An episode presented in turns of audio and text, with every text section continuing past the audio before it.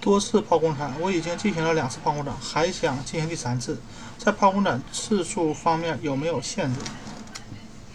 想要很多宝宝不确定自己能不能频繁出入医院里的那间手术室，可能有很多人这么想。关于剖宫产次数的要求已经不太严格，现在通常认为多次剖宫产的安全性比过去提高了很多。具体的安全系数决定啊，取决于上一次手术中选择的切口位置和形状，以及上一次手术完成后愈合情况。伤口愈合的情况，所以一定要仔细和医生讨论一下